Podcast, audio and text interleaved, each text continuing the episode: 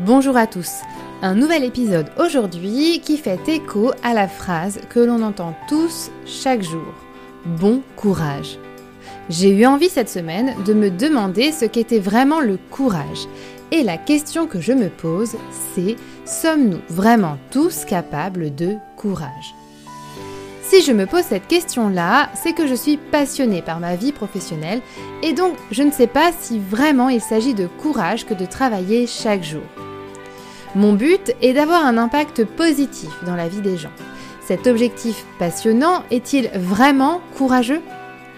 Ou est-il seulement une leitmotiv qui fait que je garde ma motivation quotidienne comme évoqué dans mon précédent podcast, l'épisode numéro 18 nous verrons dans ce nouveau podcast ce qu'est le courage et finalement nous nous rendrons compte qu'il est présent tout au long de notre quotidien.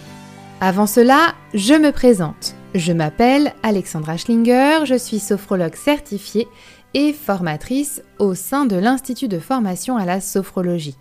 J'ai créé pour vous le site Mon Programme Sophro, qui est un site dédié à la préparation mentale dans tous les domaines de votre vie. Sur ce site, vous trouverez énormément de ressources gratuites ainsi que des programmes de sophrologie qui vous permettront de reprendre la maîtrise de vos émotions. Comment pouvons-nous définir le courage? En ai-je vraiment besoin pour affronter mon quotidien ou démarrer une nouvelle aventure? Comment rester courageux? Est-ce que le sportif qui fait l'UTMB est plus courageux que moi? Si vous vous posez toutes ces questions, vous êtes au bon endroit car nous allons les aborder ensemble. À la fin de ce podcast, le courage n'aura plus de secret pour vous. Avant que nous commencions, je tenais à vous informer qu'en tant que sophrologue, je suis experte dans la préparation mentale et habituée à parler de cette capacité de courage. Donc, en plus de vous le définir, je vous donnerai la façon dont en sophrologie nous abordons cette nouvelle capacité de courage. Vous commencez à en avoir l'habitude, je pars toujours des définitions des mots avant d'apporter ma réflexion sur le sujet. J'ai donc tout naturellement cherché dans le dictionnaire, et selon le Larousse, le courage est la fermeté, la force de caractère qui permet d'affronter le danger, la souffrance, les revers ou les circonstances difficiles. L'autre définition est la force, l'énergie et l'envie de faire une action quelconque. Le contraire serait donc la peur, Finalement, le courage est donc synonyme de volonté. Lorsque l'on évoque le courage, on pense également aux héros qui ont peuplé notre histoire avec un grand H, c'est-à-dire ceux qui ont osé bouleverser le cours de cette histoire. On peut évoquer naturellement nos soldats des grandes guerres comme des personnages illustres tels que Charles de Gaulle dans son combat pour sauver son pays, Simone Veil pour la défense de ses idées féministes ou encore Coco Chanel qui a eu le courage de révolutionner la mode féminine. Cependant, selon Aristote, le courage est un juste milieu entre la peur et la tendance à la prise de risques inconsidérés. L'auteur, Dominique Lepage, ajoute qu'il s'agit de trembler juste ce qu'il faut, un excès de peur conduit à la lâcheté, et un déficit obscurcit notre esprit et nous rend trop téméraires. D'ailleurs, j'ai cherché pour vous l'origine du mot téméraire. Téméraire vient du latin temus qui signifie obscurité. Nous comprenons donc que le courage impose de mesurer ses actes. Il n'exclut absolument pas la peur, mais il est le mot pour signifier que la peur est connue et maîtrisée ce qui permet alors d'agir en faisant face à un danger raisonnablement. Dans le courage, on peut également parler d'altruisme. Nous avons tous entendu parler de nos héros du quotidien.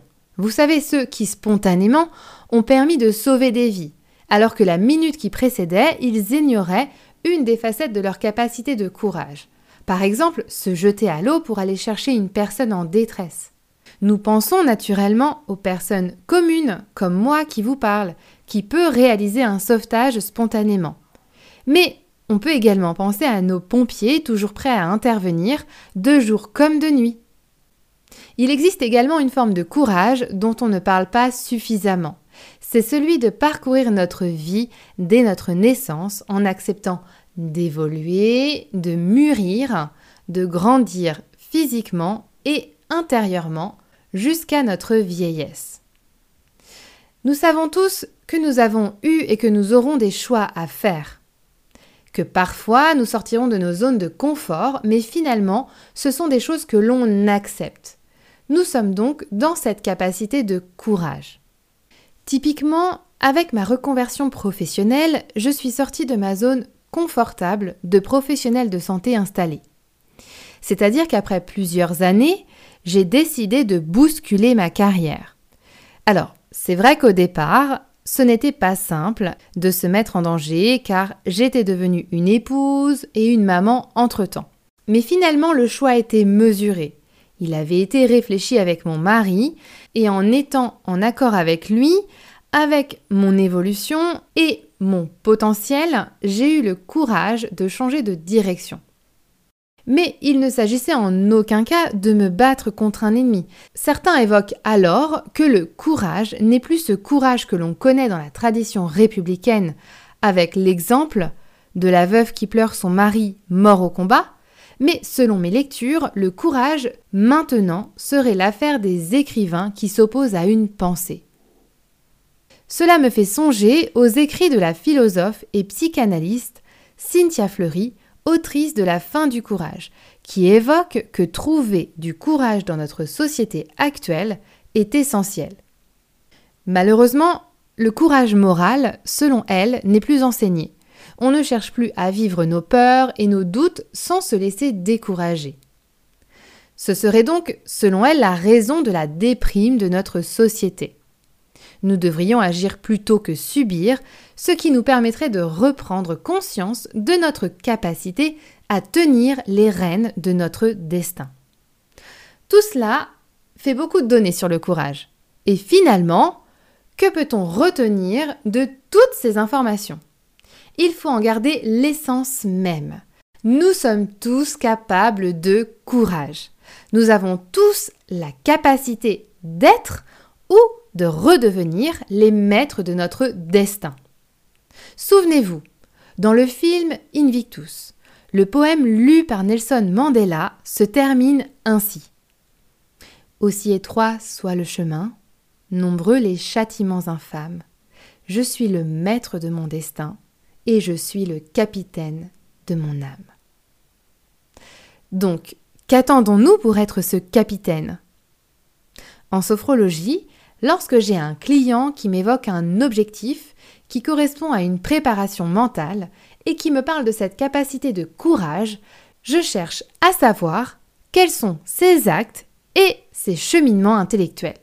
Mais je cherche également où je vais pouvoir lui faire travailler cette notion de courage dans son protocole. Une fois que j'ai trouvé la solution et quels outils sophrologiques employer, il ne reste plus qu'à les mettre en application. Mais sachez que ce courage, nous en sommes tous capables. Ce que je vous propose aujourd'hui, c'est de prendre une feuille blanche avec un stylo et de noter quelles sont les choses que vous avez accomplies dans la dernière année et dont vous êtes fiers. Songez aux actes professionnels et personnels et posez-vous la question à savoir s'il fallait être courageux pour engager ce changement-là. Et vous verrez que la réponse sera oui. Le premier exemple est que vous savez grâce au podcast précédent que je me suis lancée à 31 ans dans l'apprentissage du piano et en toute modestie, je me trouve courageuse d'apprendre cette nouvelle langue musicale comme si j'étais enfant alors que ma connaissance était à zéro. Voilà mon premier exemple. L'autre exemple, dans une autre partie de ma vie, je suis également sportive et passionnée par le vélo de course. Après une grossesse et tous les bouleversements du corps que cela engage, j'ai décidé que je retrouverais mon niveau initial et je projette déjà de faire des courses très longue distance de plusieurs centaines de kilomètres, dont vous connaîtrez les prochains objectifs bientôt. Voilà mon deuxième exemple. Et le dernier exemple qui me vient en mémoire, si j'élargis vraiment pour pouvoir vous donner plein d'idées. Quand j'étais ado, nous avions trouvé un chaton abandonné de quelques jours chez ma grand-mère. J'étais en troisième et c'était vraiment une année très difficile pour moi. Ce chaton était vraiment en mauvais état et je me suis battue chaque jour sur mes pauses de récréation pour rentrer lui donner le biberon. Et vous savez quoi? Bah, Ce petit chaton a vécu 17 ans avec nous. Vous voyez, le courage est partout. Nous sommes remplis de courage et d'optimisme. C'est pour cela que je vous donne ce défi-là aujourd'hui. Comme je vous le disais, je souhaite avoir un impact positif dans vos vies. Donc si vous avez écouté entièrement ce podcast, j'espère que vous avez le sourire ou du moins que vous l'aurez en repensant à votre année pleine de courage. Alors, à vous de jouer maintenant. Prenez votre stylo et votre feuille et notez toutes les choses qui vous passent par la tête et vous verrez à quel point vous êtes rempli de courage. Je vous souhaite une belle journée ensoleillée et je vous dis à la prochaine. Pour faire un protocole de sophrologie personnalisé, vous pouvez me consulter dans mon cabinet ou en visio en cherchant sur Doctolib Alexandra Schlinger. N'oubliez pas de prendre soin de vous. C'était Alexandra Schlinger, votre sophrologue pour mon programme Sophro.